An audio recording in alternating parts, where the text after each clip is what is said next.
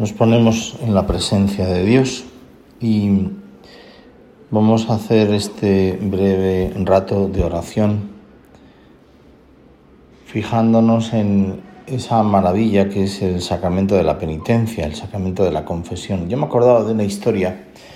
y es de la conversión de una chica que estudió aquí en la universidad donde yo trabajo que antes del verano me pidió unas lecturas para ver si se animaba a acercarse a la fe, ya no estaba bautizada, y le recomendé el Yucat algunos puntos en concreto que hablan sobre la confesión. Efectivamente, pues ella, por alguna experiencia que tuvo, pues mm, leyó esos puntos y tuvo ocasión de acudir a una iglesia mm, evangélica con una compañera suya, que en ese día el pastor protestante que dirigía el oficio, pues les dijo que pidieran perdón a Dios de sus pecados, que cada uno se arrepintiera de las cosas que podía haber hecho mal. Y fue, me decía ella, la primera vez que tuvo esa experiencia muy positiva de sentir el perdón de Dios, por lo menos de pedir a Dios el perdón. Claro, cuando ella leyó en el catecismo de la Iglesia Católica, en el Yucat, en ese resumen preparado sobre el catecismo, que la confesión te aseguraba el perdón de Dios, porque el sacerdote en ese momento cuando te perdonaba era el mismo Dios que te decía, yo te absuelvo de tus pecados en el nombre del Padre y del Hijo y del Espíritu Santo pues dice que sintió como un arrebato, unas ganas inmensas de poder recibir algún día ese sacramento. Y eso es uno de los argumentos que le llevó a acercarse a la fe, a bautizarse y a poder confesarse después. Bueno, nosotros que a lo mejor ya conocemos ese sacramento, podemos acostumbrarnos a recibirlo y pensar que es como una tabla de salvación a la que agarrarse cuando uno efectivamente se desvía del camino, cuando uno se aleja de Dios. No es simplemente una tabla de salvación, es mucho más, porque el sacramento de la penitencia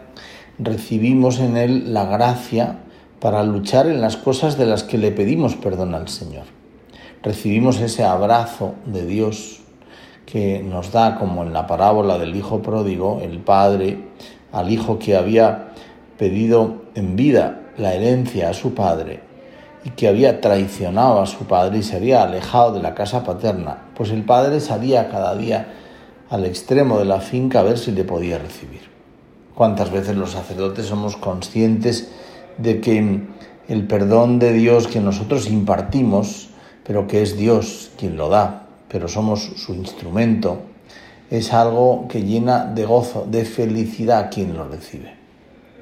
Muchas veces en la iglesia en la que confieso aparecen personas que llevan años sin confesarse, decenas de años sin confesarse. Y siempre al final de esa confesión te dicen, jo, nunca en muchos años había experimentado esta felicidad.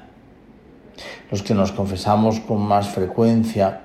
es muy bueno que nos paremos a saborear el perdón de Dios, que nos paremos a saborear la maravilla de un Dios que nos ama tanto, que nos perdona y nos ayuda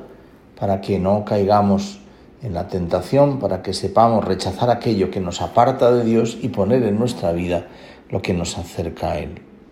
Que pensemos muchas veces en la maravilla, por ejemplo, de la confesión de un niño pequeño, una niña pequeña, que se acusa de cosas para nosotros insignificantes, pero que a ellos en la delicadeza de su alma, en gracia, le duelen, porque saben que a Jesús no le gusta.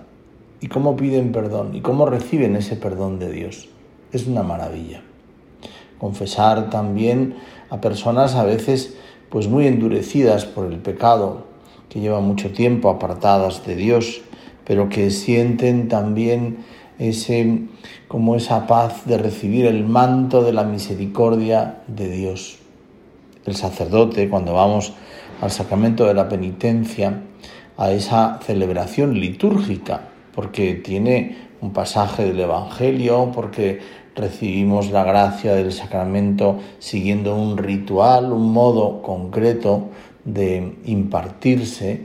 porque es gracia que la Iglesia tiene depositada y que debe custodiar y que por tanto nosotros lo que hacemos los sacerdotes es impartirlo según lo que la Iglesia nos ha mandado, como Jesucristo nos ha dicho que lo hagamos, pues te decía que en ese sacramento que es una celebración litúrgica, en ese sacramento en el que recibimos la gracia de Dios, el sacerdote siempre, siempre nos alienta, siempre nos abre un horizonte, no nos recuerda la maldad de los pecados que humildemente venimos a pedirle perdón, sino que nos abre un horizonte del amor de Dios, nos recuerda que el Señor no solamente nos perdona, sino que cuenta con nosotros y que nosotros una vez perdonados tenemos que saber ser amigos de Dios, hijos dignos de ese título, que Dios nos quiere como un Padre y que nos recibe con los brazos abiertos una y otra vez, cada vez que le pedimos humildemente perdón. Esa humildad y ese deseo de enmendarnos, de recomenzar, nos llenará de alegría, una alegría contagiosa que nos llevará a ser ese Cristo que el mundo necesita otros Cristos, el mismo Cristo, como decía San Pablo.